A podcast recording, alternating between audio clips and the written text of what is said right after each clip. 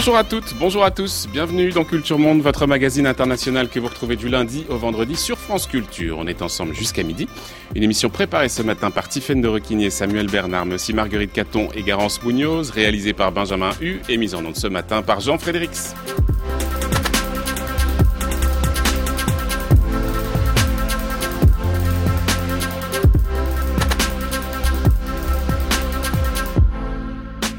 Et comme chaque vendredi, on vous propose une table ronde sur un sujet d'actualité internationale avec nos partenaires du monde. Bonjour Marc Semo. Bonjour. On va partir du côté de l'Italie ce matin. Les deux dernières semaines ont été pleines de rebondissements dans la vie politique italienne. Il y a 15 jours, on attendait la nomination d'un gouvernement de coalition entre le mouvement 5 étoiles et la Ligue. Après de longues semaines de tractation, on avait même trouvé le futur chef du Conseil, Giuseppe Conte. Et puis finalement, le président Sergio Mattarella s'était opposé à la nomination de Paolo Savona au poste de ministre de l'économie. On se dirigeait donc vers un échec et de probables nouvelles élections, mais voilà, voilà, finalement, on s'est mis d'accord sur une équipe un peu remaniée. En effet, hier soir, le président italien a validé la liste des ministres qui vont pouvoir désormais se mettre au travail sous la houlette de Giuseppe Conte, mais aussi et peut-être surtout sous le contrôle des deux leaders de cet attelage anti-système, Luigi Di Maio et Matteo Salvini, qui vont faire leur entrée au gouvernement. Alors à quoi faut-il s'attendre? Que révèle la composition de cette nouvelle équipe? À quoi ressemble le programme de cette coalition? Pourra-t-elle le mettre en œuvre? Et comment va-t-elle repenser la place de l'Italie dans l'Europe? Pourra-t-elle aller jusqu'à en sortir? Voilà un certain nombre de questions sur lesquelles nous allons nous interroger dans quelques instants avec euh, Marianne Matar-Bonucci qui est avec nous. Bonjour. Bonjour. Merci infiniment d'être là. Vous êtes professeur d'histoire à l'Université Paris 8 et à l'Institut d'histoire du temps présent. Paolo Modugno, bonjour. Bonjour. Vous êtes un spécialiste de la vie politique italienne et vous êtes enseignant à Sciences Po Paris. Avant d'évoquer donc ce séisme politique du côté de l'Italie, place à notre retour de, en partenariat avec l'association des prix Albert Londres. Le journaliste qu'on reçoit ce matin nous revient d'Irak. Je suis sorti en courant de chez moi et je suis venu ici. Quelqu'un que j'ai croisé sur le chemin m'a dit Ton frère est mort dans l'attentat. Quand je suis arrivé, c'était trop tard. Je n'ai pas pu avancer. Il y avait du feu, des morts, des blessés jusqu'au bout de la rue. Un étranger qui vient faire du mal ici, pourquoi il ne reste pas là-bas et fait du mal chez lui? Pourquoi il a choisi l'Irak et pas un autre pays? Donc un étranger ici doit être condamné comme n'importe quel autre criminel.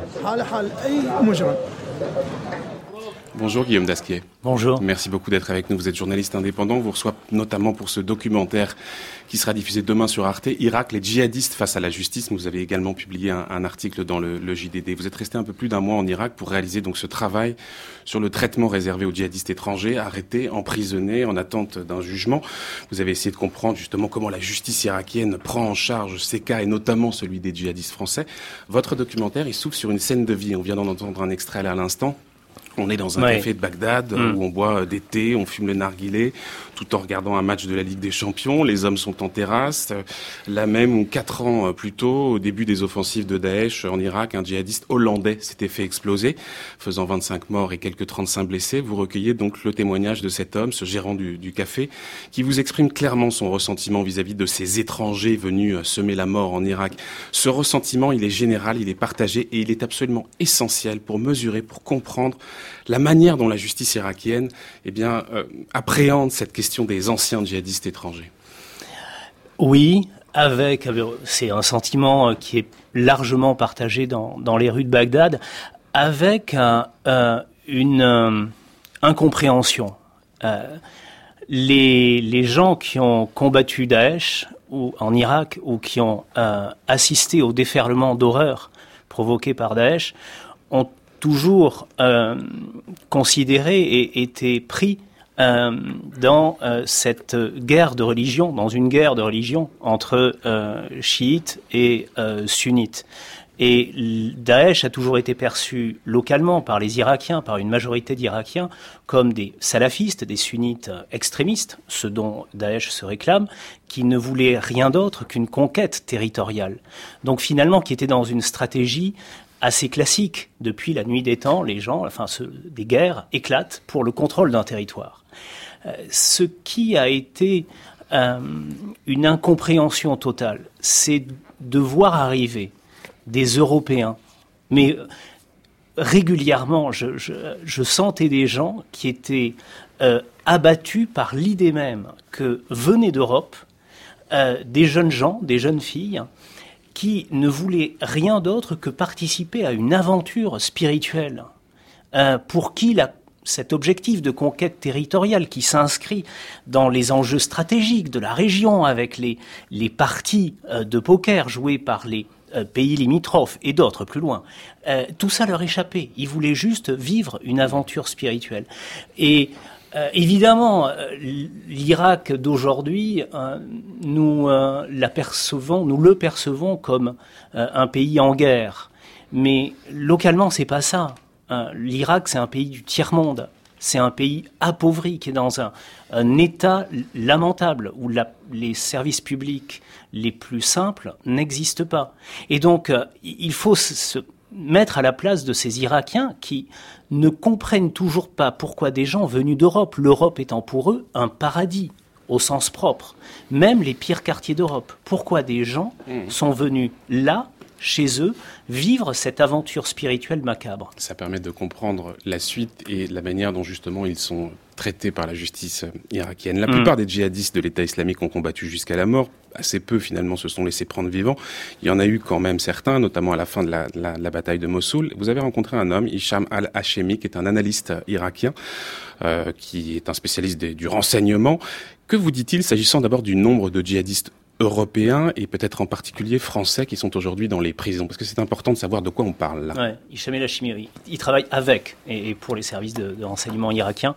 Euh, alors, euh, il euh, dénombre 85 francophones. Alors, on parle des francophones parce que euh, il travaille, les services de renseignement irakiens travaillent sur les, la manière dont Daesh organisait le, les brigades et l'activité militaire de ces Européens. Ils étaient regroupés par langue maternelle. Donc il y a les francophones. Et parmi donc, ces 85 francophones, euh, il euh, parvient aujourd'hui, enfin ils parviennent à la conclusion qu'il y a 18 euh, Français de façon certaine.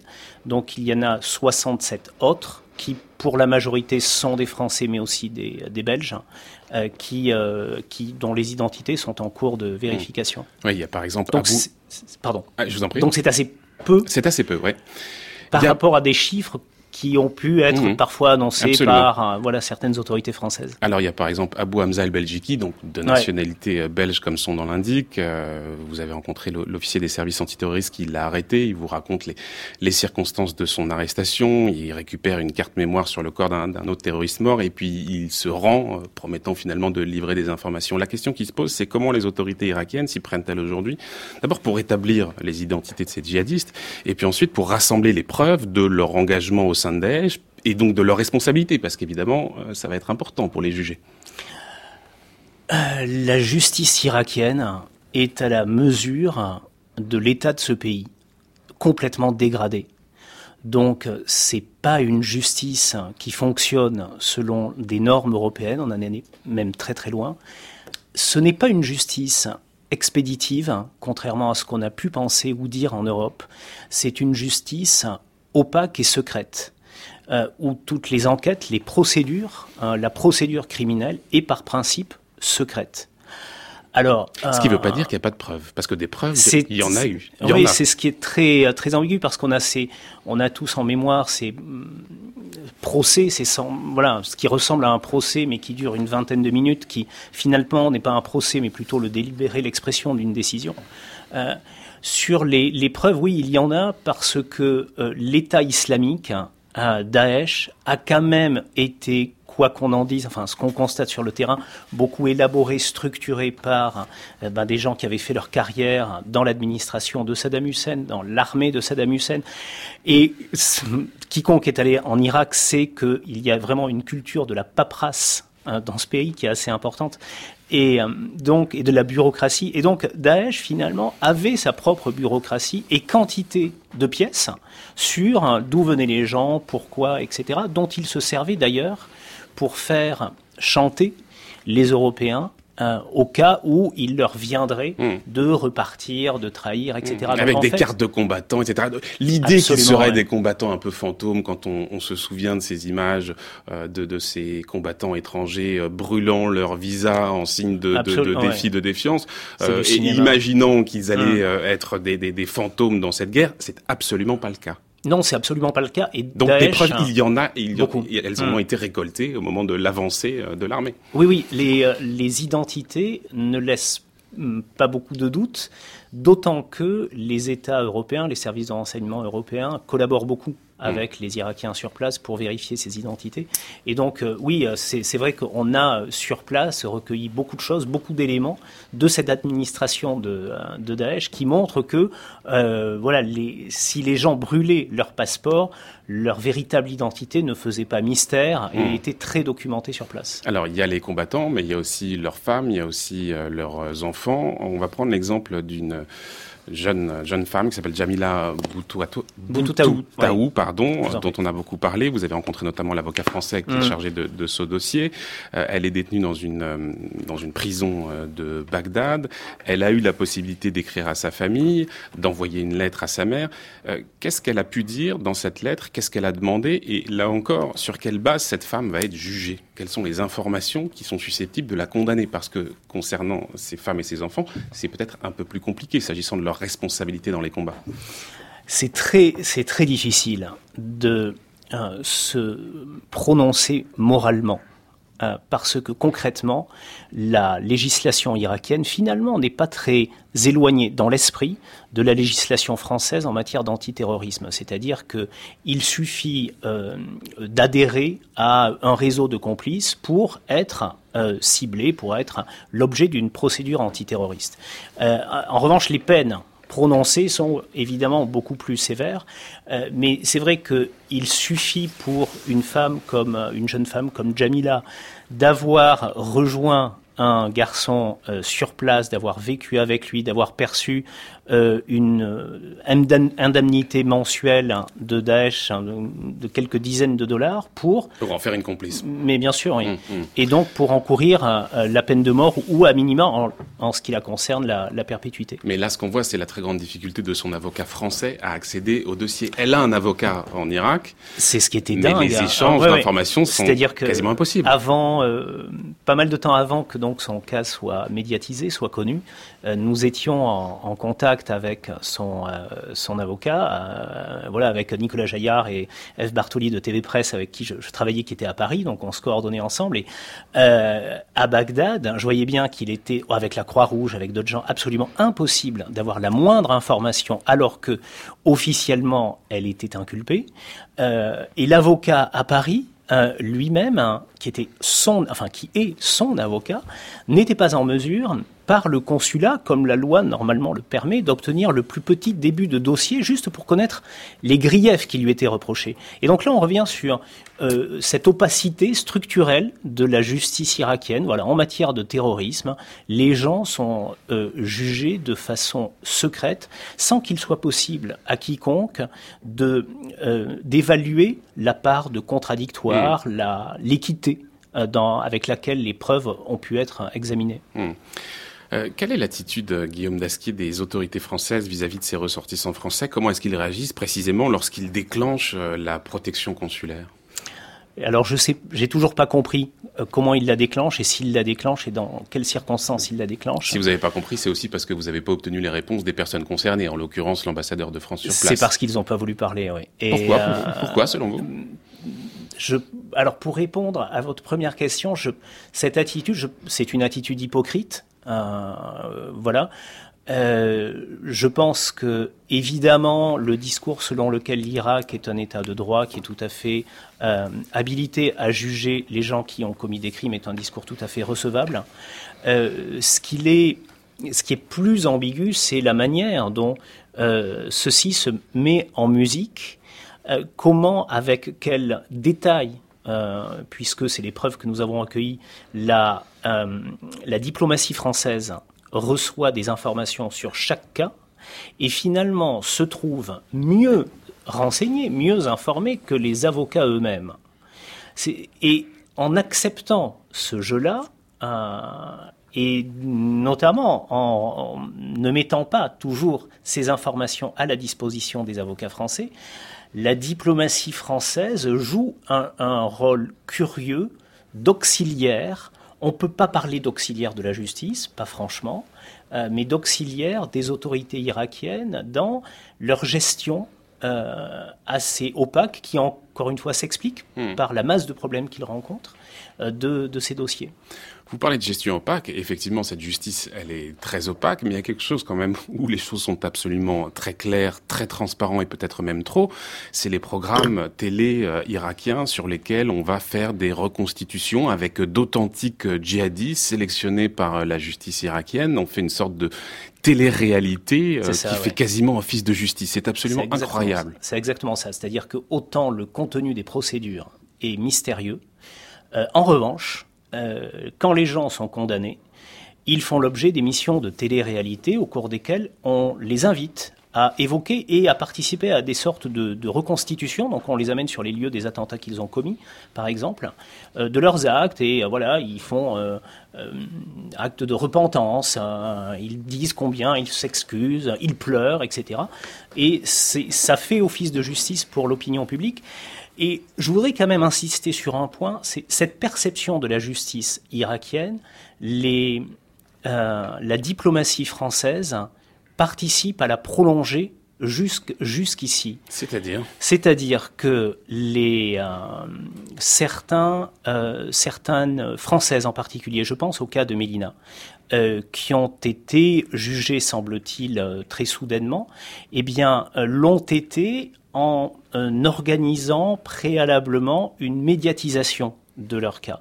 Euh, j'en ai été euh, témoin, puisque dès le mois de novembre, l'ambassade d'Irak à Paris, alors que le cas de Mélina, Mélina qui va être rejugé ce dimanche, alors que le cas de Mélina n'était pas connu, l'ambassade d'Irak à Paris m'en a parlé, et manifestement ils en savaient davantage que l'avocat de, de Mélina, euh, en m'invitant à venir suivre son procès avec euh, caméra, etc. Alors que d'habitude, c'est absolument impossible d'assister à un Exactement, procès. ce que je me suis refusé à faire. Mais il y a vraiment euh, une perception de la justice avec ayant pour dénominateur commun la télévision.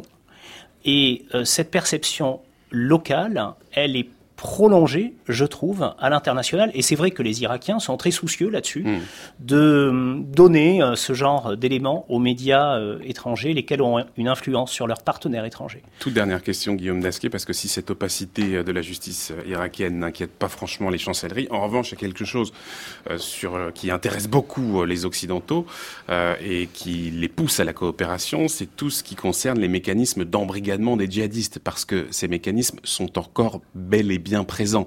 Et là, il mm. s'agit de comprendre comment les choses se passent. Vous vous expliquez par exemple que célèbres ouvrages qui sont de véritables références pour les djihadistes sont encore très présents sur tous les marchés de Bagdad. Et là, là-dessus, on travaille. Mm. Il y a une vraie coopération entre les services. Euh, disons que les Irakiens le souhaitent. Euh, farouchement en disant attention, euh, Daesh a été vaincu militairement dans la plupart des zones, mais son idéologie est toujours présente et elle ne va pas être neutraliser avec des bombes. Il faut vraiment un travail de fond.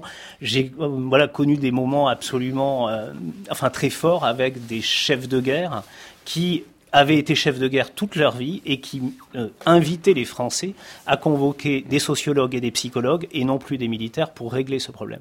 Merci beaucoup Guillaume Dasquier d'être passé dans nos studios. Je rappelle donc votre documentaire Irak, les djihadistes face à la justice. Et ce sera demain sur Arte, 18h45. Arte reportage. Arte reportage. Merci mm. beaucoup.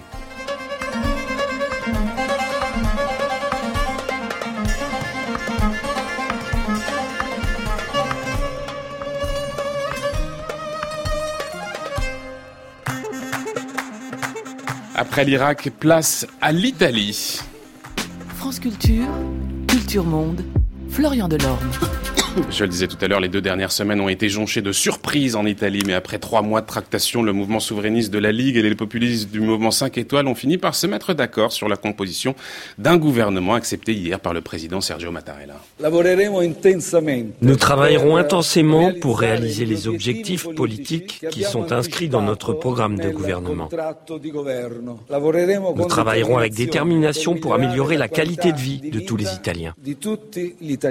Voilà, Giuseppe Conte qui sera donc bien le prochain Premier ministre pour évoquer le séisme qui secoue la politique italienne et ses conséquences aussi pour l'Europe. Marianne Matar Bonucci, historienne, Paolo Modugno qui est avec nous également spécialiste de la vie politique italienne, toujours notre partenaire du monde Marc Semo. Marc, en fait quand on analyse, un peu les choses, euh, la séquence qui s'est jouée là sur ces deux dernières semaines, elle est surprenante et en même temps pas tant que ça.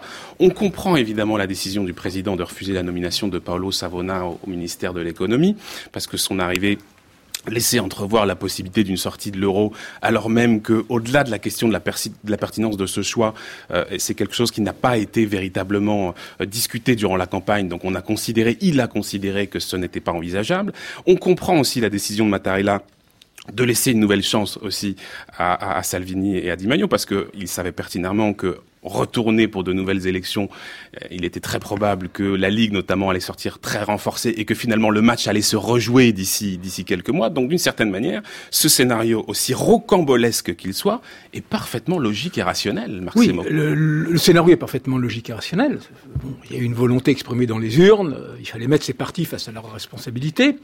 Mais je crois qu'il faut regarder la question de fond. 46% des Italiens, selon les données de Baromètre, pensent que leur pays serait mieux hors de l'Union européenne. C'est énorme, c'est un chiffre qui parle de lui-même.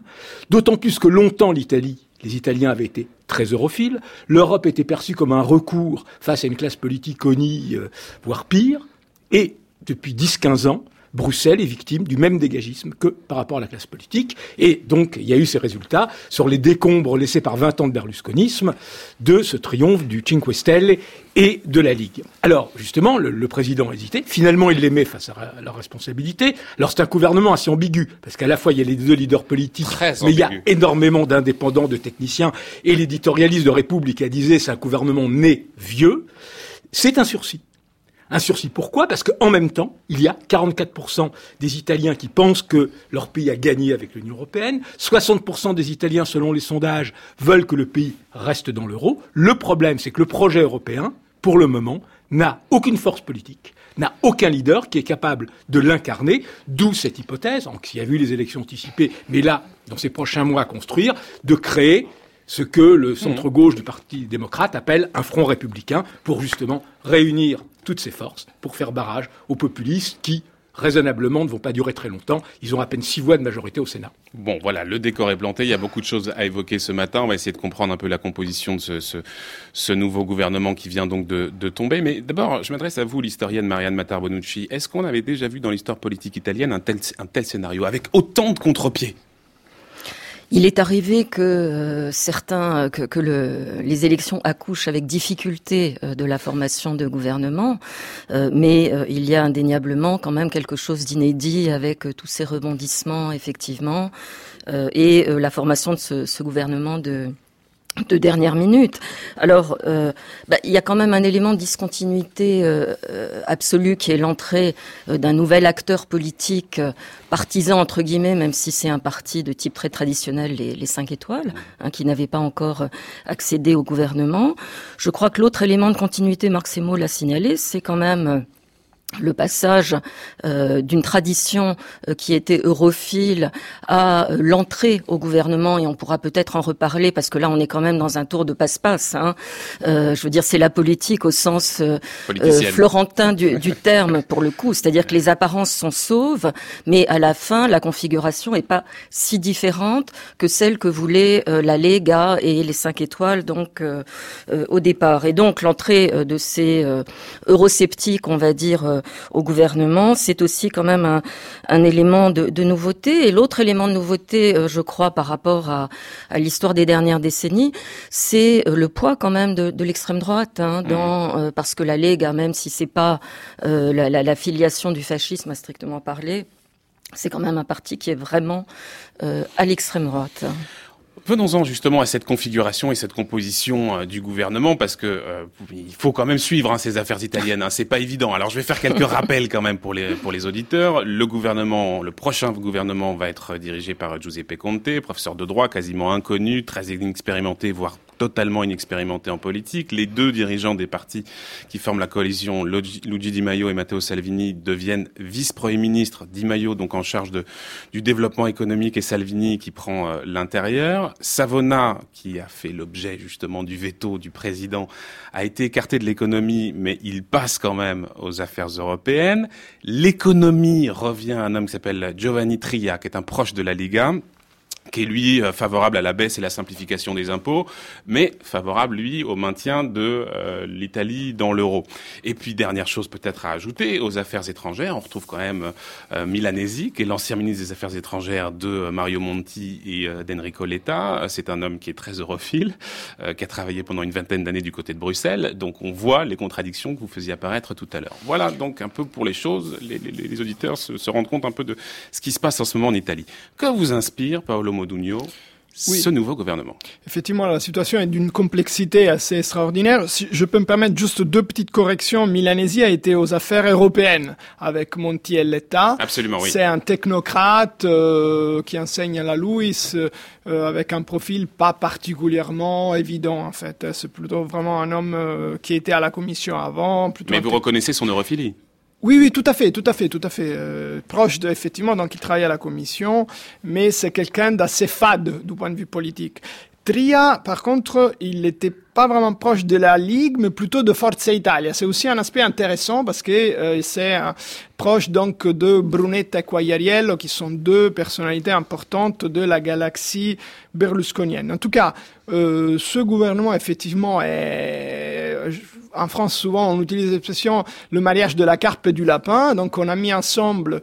C'est la première fois, je pense, en Europe, qu'on met que des populistes de différentes espèces vont au pouvoir. Parce qu'en fait, on a un populisme de droite, donc Salvini, c'est le copain de Marine Le Pen, de Orban, etc. Mais de l'autre côté, on a cette espèce d'ovni politique euh, euh, qui est les Cinque Stelle, qui en son sein a une composante de gauche importante. On dit que l'électorat du Cinque Stelle, c'est un tiers de gauche, un tiers de droite et un tiers de gens qui euh, n'auraient jamais voté ou qui ne se situent nulle part. Donc c'est effectivement c'est la première fois que dans un pays européen on a ces deux types de populisme qui accèdent au pouvoir. Et donc, effectivement, on a hmm. beaucoup de points d'interrogation, notamment sous l'Europe. Marc Alors, c'est vrai en Europe de l'Ouest.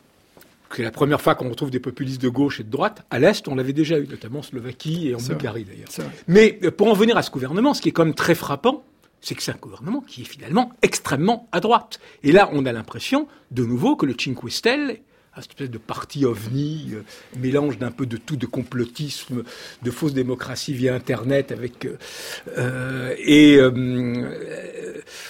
de et de gauche. Bah, finalement, c'est fait complètement avoir. C'est-à-dire l'intérieur est aux mains de Salvini avec une ligne extrêmement dure sur l'immigration.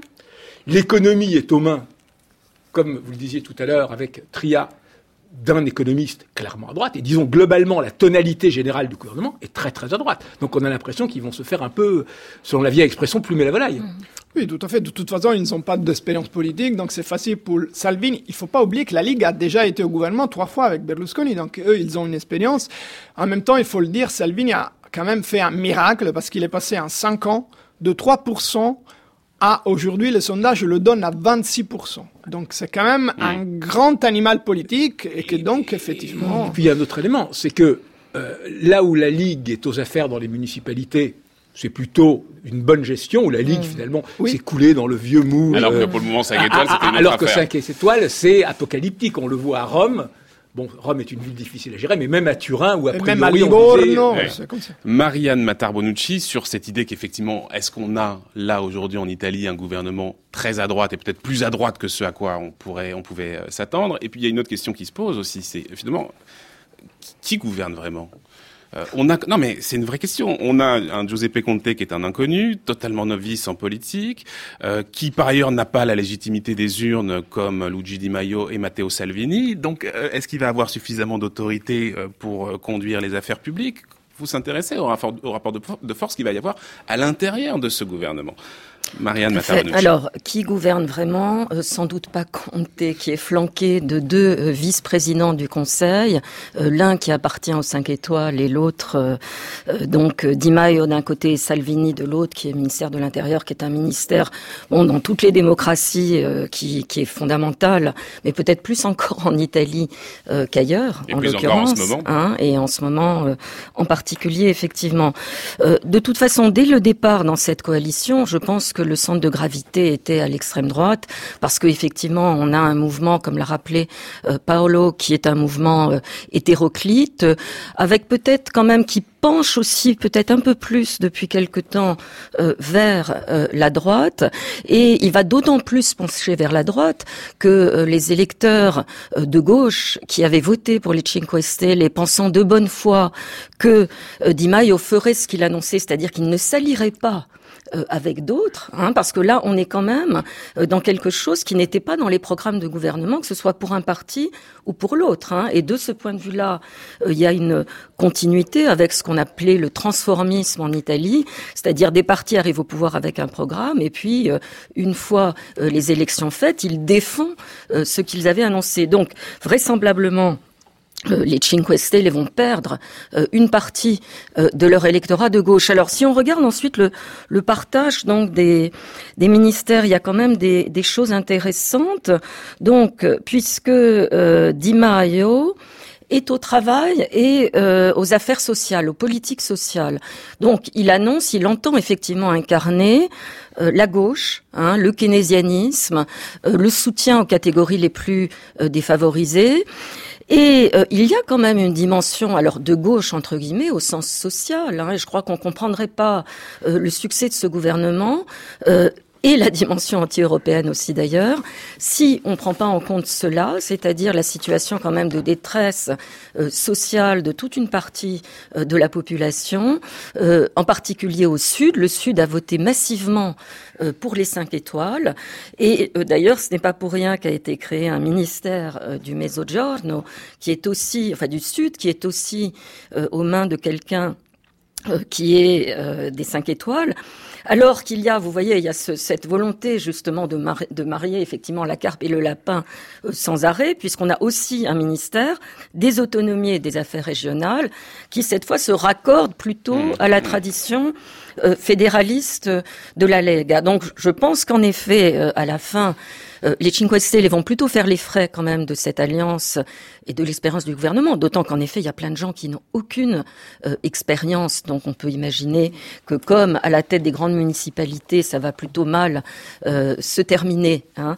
Mais cependant, euh, les cinq étoiles vont chercher à incarner, donc encore une fois, cette politique sociale. Avec seulement un énorme problème, c'est que le financement, les mesures que va prendre la Ligue, notamment en termes de durcissement sur l'immigration, etc., sont des mesures qu'ils peuvent prendre immédiatement, qui ne mm. coûtent pas cher. Mm. Euh, mettre sur pied quand bien même ils en feraient même un centième, ce qu'a promis le Cinque Stelle avec le revenu universel, etc., mm. etc., est quasiment impossible. Donc, comme raisonnablement on risque d'aller aux élections dans un ou deux ans, le bilan sera que la Ligue pourra dire on a fait ce qu'on a promis, les Cinque. Stelle auront été totalement laminés. D'autant plus que la Ligue n'a pas abandonné Berlusconi. Et donc Berlusconi est toujours derrière l'angle, comme on dit en italien. Et en cas d'élection anticipée, je pense que Salvini va plutôt refaire une coalition de droite avec Berlusconi, avec l'idée, l'espoir de gagner les élections pour eux tout seuls.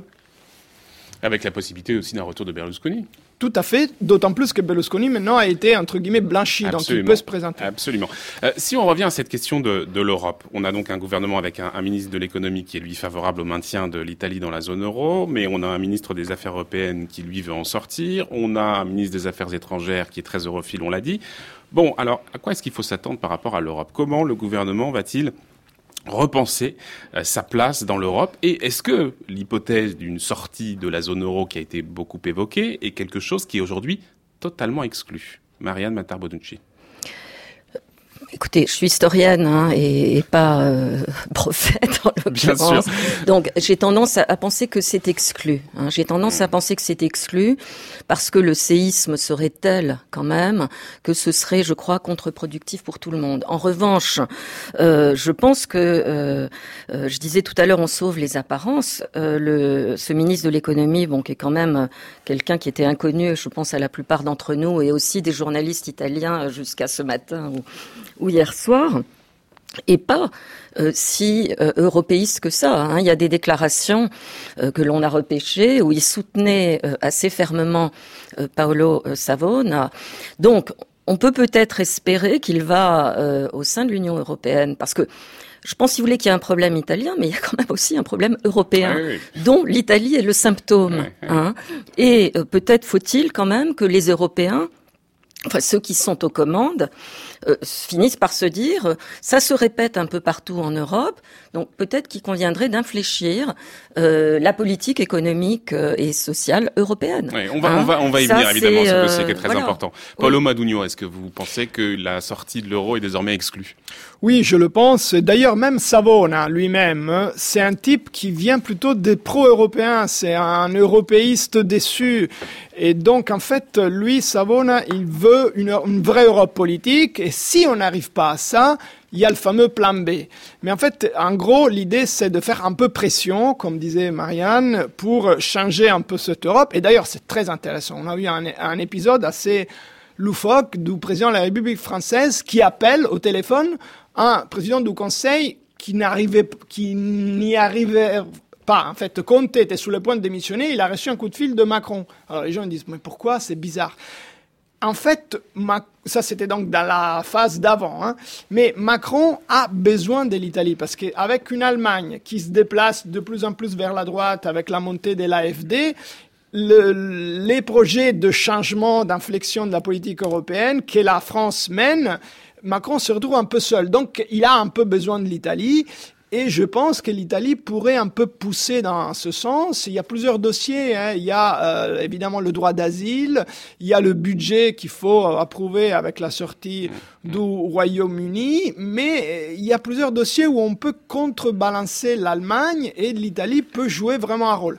Alors il faudrait une chose simplement qu'à Bruxelles ils arrêtent de faire des sorties à l'emporte-pièce en disant n'importe quoi. Vous comme parlez du commissaire allemand Le commissaire allemand mm. d'abord, mais ça c'était un peu moins grave, il s'est corrigé.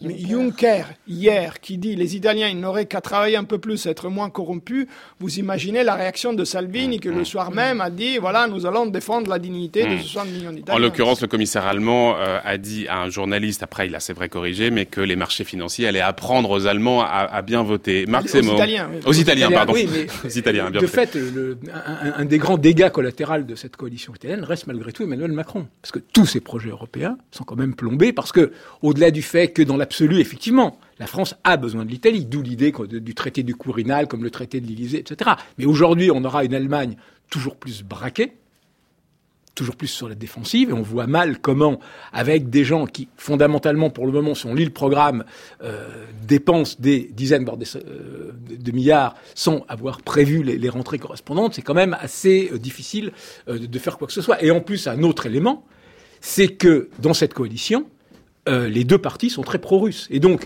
des problèmes, notamment en type le maintien des sanctions euh, contre la Russie à propos de l'Ukraine va être extrêmement difficile. Hum, hum. Et puis il y a peut-être aussi un autre élément qu'on n'a qu'on pas dit euh, qui pourrait aller dans le sens effectivement de, de, de cette idée qu'une sortie de l'Union européenne de l'Italie est exclue, c'est que le programme de cette nouvelle coalition, c'est un programme qui va nécessiter beaucoup d'argent. Alors, ça n'a pas été très bien chiffré, mais les experts parlent de 60, 70, 80 milliards peut-être par an. millions de rentrées en plus. Or, pour dépenser, faut-il pouvoir encore emprunter? Et pour emprunter, euh, les Italiens, c'est le marché européen ou niente. Donc, euh, sortir de l'Union européenne et ensuite aller demander au marché européen de l'argent, ça risque d'être très très compliqué. Oui, absolument. Alors, Marianne bon, euh, je dirais que là aussi, si on regarde les choses quand même d'un d'un point de vue économique, les, les contradictions sont, sont flagrantes, hein, puisque d'un côté, donc il y a cette dimension euh, euh sociale, un peu keynésienne, on va dire, et euh, de l'autre, en matière fiscale, il y a aussi, et là ça, ça fait une contradiction supplémentaire, la volonté de créer cette flat tax, effectivement, mmh. et plus généralement d'alléger quand même la fiscalité. Donc en effet, là il y a, il y a une espèce de contradiction euh, parfaitement euh, insoluble. Et moi, je pense qu'ils le savent hein, et qu'à la fin, euh, ça va conforter au moins la Lega, peut-être un peu les, les Cinque Stelle, euh, parce qu'ils diront c'est la faute à l'Europe. Mmh, mmh. Hein, ils ne pourront pas mettre en œuvre leurs mesures et ils continueront à dire c'est la faute à l'Europe. Mmh. Alors vous savez peut-être pas, mais on est maintenant en partenariat avec Cartooning for Peace, cette association euh, qui s'appuie sur tout un réseau de dessinateurs du monde entier. Et désormais, chaque vendredi, on sélectionne un dessin en fonction de notre sujet du jour. On le diffuse sur les réseaux sociaux et sur le site de, de France Culture. C'est quand le dessin éclaire l'actualité d'une lumière nouvelle. C'est la bulle cartooning du vendredi. Il fait le clown. Mais on a été créé pour faire rire les hommes, mon Ah si et aujourd'hui, Tiffaine, bonjour. Bonjour Florian. C'est vous qui nous présentez donc un dessin de Patrick Chapat, cofondateur de Cartooning for Peace. Oui, c'est une louve du Capitole particulièrement mal en point que Chapat représente ici, famélique, la gueule ravagée par la souffrance, tandis que deux bébés brailleurs tirent violemment sur ses mamelles, le poing levé vers le ciel. Sur leur maillot, on peut lire 5 étoiles d'un côté et Ligue de l'autre. Luigi Di Maio et Matteo Salvini ne sont plus sous le crayon de Chapat que deux enfants capricieux se disputant le pouvoir comme Romulus et Rémus eux-mêmes, avant que la mort du second, selon la légende, entraîne la naissance de Rome, la capitale italienne qui est aussi le symbole de cette limite entre l'Italie du Nord, bastion historique de la Ligue et moteur économique du pays, et l'Italie du Sud, plus pauvre, séduite par le populisme des cinq étoiles. Chapat détourne ici avec succès la célèbre statue de bronze exposée au musée du Capitole, dont on a découvert il y a quelques années qu'elle n'était pas une antiquité étrusque, mais qu'elle datait en réalité du XIIe siècle. Et j'ajoute que vous pouvez pouvez retrouver les dessins de Patrick Chapat chaque semaine à la une du quotidien suisse Le Temps ou dans les pages de l'International New York Times. Et ce dessin, on le met tout de suite sur les réseaux sociaux, sur euh, la page de France Culture également. Marianne Matarbonucci, réaction peut-être sur euh, ce dessin? Qu'est-ce qu'il vous inspire? Bah, écoutez, il est, il est bien trouvé. Alors je dirais la Louve, c'est un peu comme euh, Marianne chez nous, hein, c'est-à-dire que ce serait intéressant de faire la chronologie de toutes ces représentations où la Louve est ainsi mise à mal. il y en a, il y en a beaucoup dans le mmh, passé mmh. déjà. Madugno. Oui, c'est d'autant plus bien choisi, c'est que la mère de Rome, c'est Madame Raggi, qui est donc des Cinque Stelle. Moi-même, je suis romain, je viens de rentrer de Rome, euh, qui est une ville extraordinaire, mais dans une situation administrative vraiment pitoyable. Hmm. Oui, puis Rome, c'est aussi euh, la limite entre le nord et le sud, et vous l'avez un peu dit tout à l'heure, euh, Marianne Matarbonucci, c'est aussi l'un des gros problèmes de, l'Italie, cette fracture entre le Nord, un Nord assez riche, un, Sud beaucoup plus beaucoup plus pauvre. Et d'ailleurs, effectivement, quand on regarde la géographie électorale de l'Italie, on voit que, en gros, les cinq étoiles euh, se, sont euh, occupés du Sud quand la Liga s'est occupée du Nord. C'est là où ils ont obtenu les, les, meilleurs scores. Et on se demande si finalement le principal problème de l'Italie, c'est pas justement cette fracture entre le Nord et le Sud. Bah, c'est un problème qui est un problème très ancien, hein, qui date de l'époque de, l'unité italienne et peut-être même en amont. Alors c'est vrai qu'il y a eu un moment, notamment d'ailleurs grâce aux politiques européennes qui ont quand même donné beaucoup d'argent euh, à l'Italie pour euh, le développement du Mezzogiorno. Il y a eu un moment dans les années 60 70 où la fracture entre le nord et le sud euh, était en train de se résorber. Et euh, ce n'est plus le cas hein, c'est-à-dire que euh, les choses augmentent. Je crois que du point de vue du chômage le taux de chômage est le double.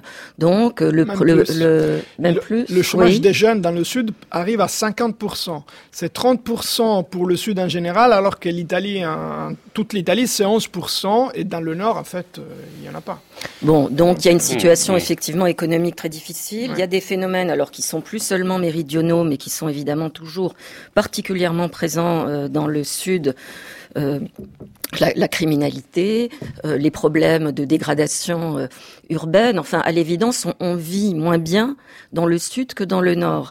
Alors, on, on l'a pas commenté, mais ça me semble intéressant à ce propos de remarquer quand même comment le, le discours de Comte a été particulièrement bref.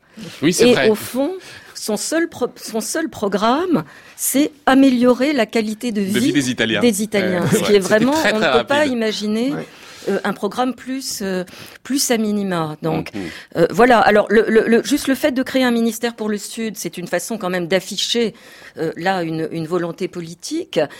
mais comment, avec quels mhm. moyens, la, la, question se pose. Merci beaucoup en tout cas, hein, Tiffaine de Roquigny. Et je rappelle que donc ce dessin, on le met sur nos réseaux sociaux. Hein. Paolo Madugno, vous voulez, vous voulez réagir? Un point sur la figure du président du Conseil, parce qu'on a beaucoup parlé à juste titre du président de la République italienne, qui est un peu euh, le garant de la Constitution, qui a été au centre de toute cette période qu'on vient de vivre.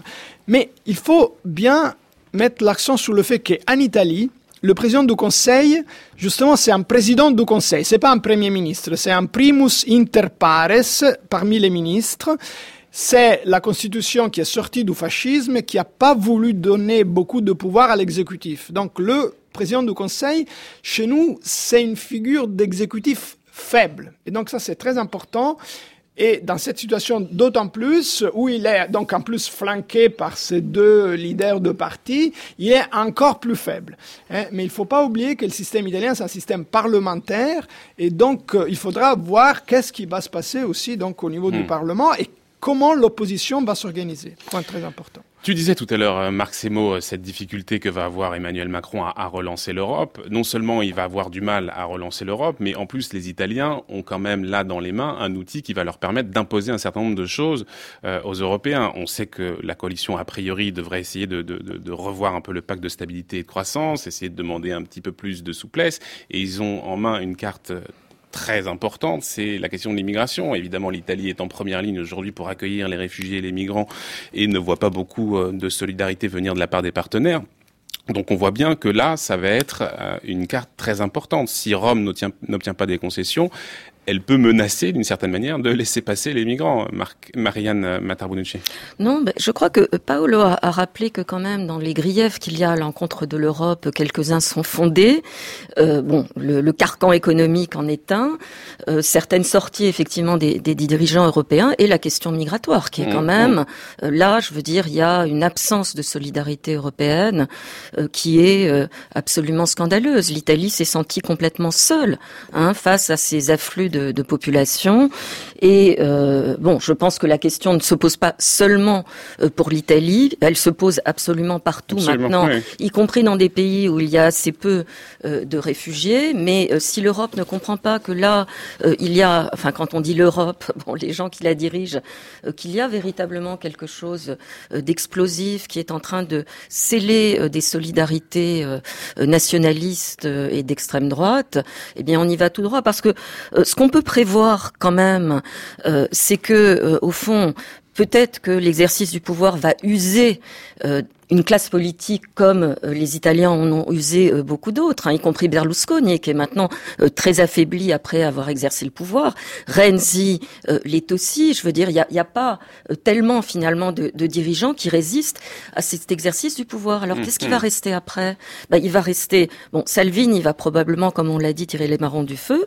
Et puis, il y a Fratelli d'Italia, et il y a une extrême droite qui est encore plus à l'extrême droite. Hein, et ça, c'est quand même aussi inquiétant de mon point de vue. Paolo Modugno, est-ce qu'on a une idée de, de comment euh, euh, Salvini va, va utiliser la question migratoire pour essayer de faire pression sur l'Europe? Oui, et j'aimerais aussi savoir comment Salvini va convaincre son copain Orban d'accepter chez lui les, migrants. Donc le problème, c'est que le populisme du Sud va se, confronter aussi aux autres populismes en Europe, à l'Est, mais aussi au Nord, parce qu'il y a aussi les populistes du Nord qui disent « Ah non, non, non, on ne veut pas donner de l'argent pour ces clubs med du Sud, euh, etc. » Donc ça va être très, très compliqué. Ce qu'il va faire, c'est surtout, je pense, durcir la politique d'accueil, c'est-à-dire euh, mettre plus de barrières à l'entrée et hier, dans sa première sortie, il a tout de suite dit que les 5 milliards qui sont destinés à l'accueil justement des migrants, à son avis, c'est beaucoup trop et qu'il faudra couper là-dedans. Marc Semo. À ce gouvernement, vous lui donnez combien de temps hein C'est la question que j'allais poser. Compte tenu du fait qu'il a donc 6 voix de majorité au Sénat, c'est très très peu, 6 voix sur 320, euh, une 30 je crois à la Chambre, une trentaine, 32. Voilà. Vous lui donnez combien de temps? L'espérance de bah, vie. Il passe l'année, deux ans?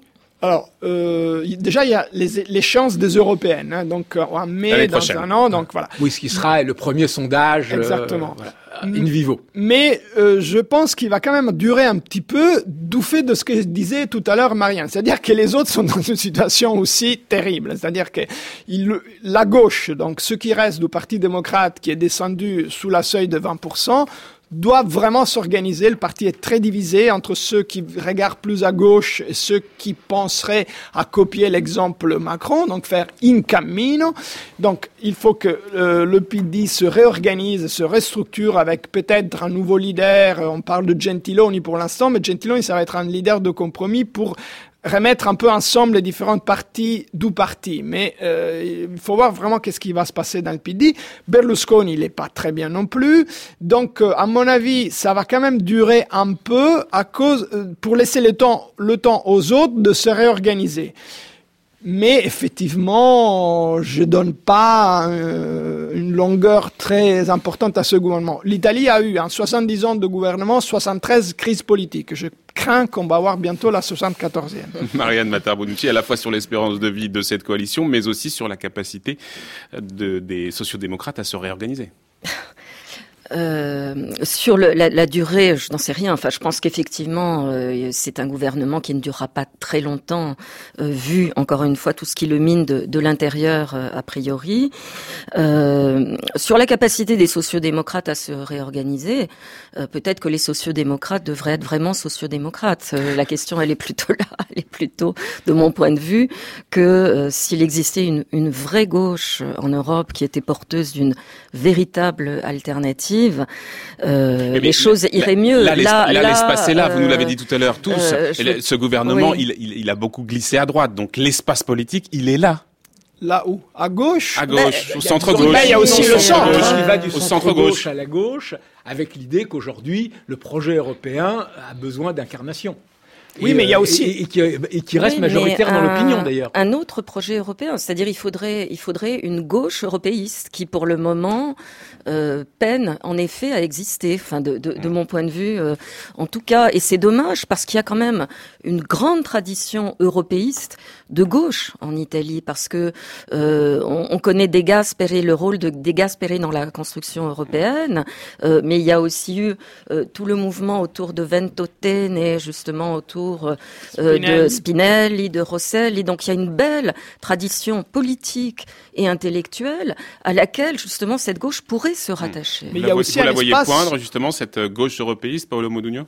J'aimerais bien, je l'appelle des me mais je constate aussi qu'il y a un énorme espace au centre. Parce que si Berlusconi n'est pas très en point, l'hypothèse euh, de Macron italien est aussi possible. C'est-à-dire que si Berlusconi, ce gouvernement se déplace vers la droite, Berlusconi compte moins, il y a quand même un gros espace au centre, centre-gauche, centre-droit. Et qui pourrait être le Macron italien?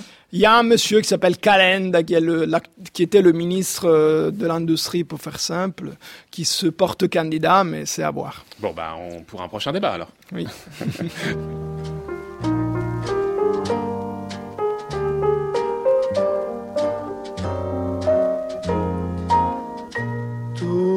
sai fare più bella la notte, dispensare promesse e speranze. Non sai fare nulla per il mio cuore, per il mio dolore. Amaramente, amèrement. Je dis que c'était peut-être un petit peu l'ambiance, en tout cas, dans certains foyers italiens euh, cette nuit et peut-être ce matin, Renato euh, Carozone. merci beaucoup à tous. Marc Semo, bien sûr, notre partenaire du monde, comme chaque vendredi. Marianne Matar-Bonucci, je rappellerai, totalitarisme fasciste, mais aussi l'Italie fasciste et la persécution des Juifs. On mettra toutes ces références, bien sûr, sur le site de France Culture. Merci également, Paolo Modugno. Merci à vous. Merci infiniment.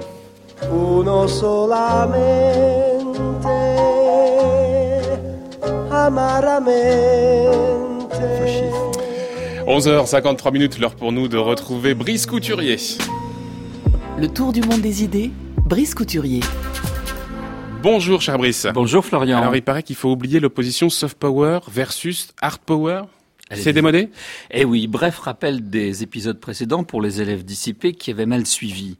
En 1990, au lendemain de la chute du mur de Berlin, Joseph Nye, le futur secrétaire adjoint à la défense de Bill Clinton, lance en effet cette expression de soft power. Il entend par là une stratégie d'influence par la séduction et les pressions amicales que les États-Unis, sortis alors victorieux de la guerre froide, devraient désormais préférer aux interventions contraignantes, le hard power. Il publie un nouveau livre en 2004 sous le titre de Soft Power, justement, dans lequel il raffine le. C'est la nature même du pouvoir qui a muté, prétend-il. À l'échelle internationale, selon Nye, la puissance réside bien davantage dans la capacité de projection culturelle, celle d'imposer un grand récit, a strong narrative, comme disait Nye, ainsi que des normes juridiques internationales, plutôt donc que dans le nombre de chars d'assaut ou de missiles intercontinentaux. C'était ça, le soft power, le désir supposé dans le reste du monde de ressembler à Mickey Mouse, à Michael Jackson, à Luke Skywalker ou à la famille Clinton. Deux chercheurs du think tank National Endowment for Democracy, Christopher Walker et Jessica Ludwig, ont récemment forgé un nouveau concept qui fait florès parce qu'il semble coller aux stratégies d'influence des Russes et des Chinois, le sharp power. Sharp, comme vous savez, signifie pointu, piquant, tranchant, et les deux chercheurs en question surfent sur cette métaphore pour qualifier ce nouveau type d'influence. C'est, écrivent-ils, un pouvoir qui perce, pénètre et perfore l'environnement politique et informationnel des pays cibles. Ceux-ci sont victimes d'une propagande qualifiée à la fois de subversive et de corrosive. Elle est destinée à miner de l'intérieur des démocraties occidentales jugées décadentes et donc vulnérables.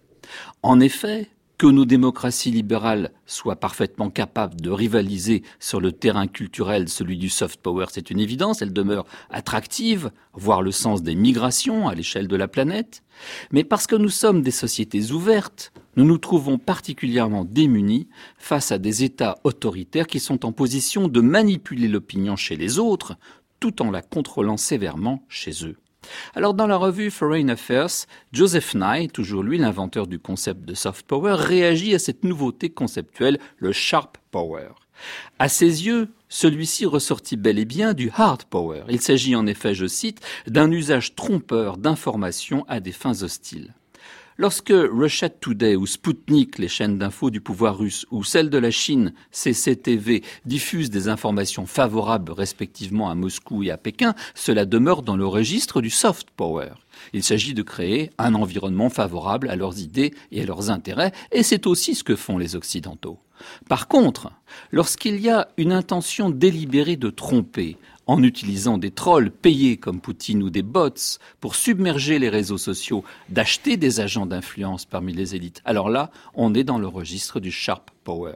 Et c'est bien ce qu'on a observé récemment lors des interventions russes dans plusieurs campagnes électorales en Occident. Et alors, de quels moyens disposent les gouvernements occidentaux pour répliquer? Bah, S'ils s'en donnent les moyens, ce qui est souhaitable selon Joseph Nye, ils devront le faire de manière mesurée, sans surréagir. Car l'intrusion agressive, trompeuse et dissimulée dans la sphère publique d'un autre pays finit par se remarquer, et elle nuit alors à l'image qu'on se fait de la puissance qui en use. Ce qu'on gagne, si vous voulez, en sharp power, on le paie en soft power. Et c'est, selon Nye, ce qui arrive en ce moment à la Chine, dont l'image s'est beaucoup dégradée dans certains pays, notamment en Australie ces derniers mois. Dans le dernier numéro de Fébé, on trouve une analyse d'un essai consacré au sharp power chinois intitulé Authoritarian Advance Responding to China's Growing Political Influence.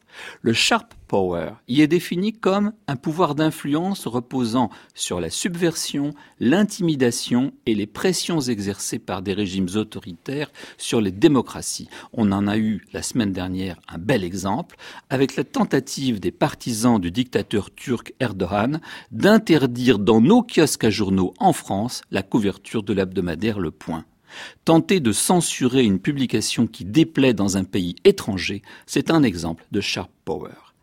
Alors que Moscou utilise les vieilles techniques du KGB comme propagation de fake news, hier la rumeur selon laquelle le sida aurait été créé en laboratoire, plus récemment le Pizzagate, selon lequel l'état-major d'Hillary Clinton se réunissait dans un restaurant pour abuser sexuellement d'enfants, Pékin, lui, utilise des moyens bien plus subtils. D'abord, la Chine ne vise pas le grand public, mais trois cibles précises parce que stratégiques. Les élites politiques et économiques, les médias et les universitaires.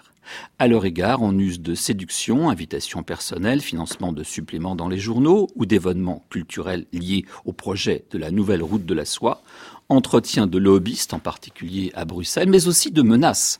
Les maisons d'édition traitant de sujets intéressants Pékin sont invitées à censurer une partie de leur contenu si elles veulent conserver leur accès au marché chinois. Alors le message que les dirigeants chinois cherchent à faire passer, c'est que leur système représente une réelle alternative au modèle démocratique libéral qu'un nouvel ordre du monde post-occidental est en cours de réalisation et que la Chine y occupera nécessairement le rôle de leader. C'est fort bien analysé dans un ouvrage collectif intitulé La Chine dans le monde qui vient de paraître aux éditions du CNRS sous la direction d'Alice Ekman.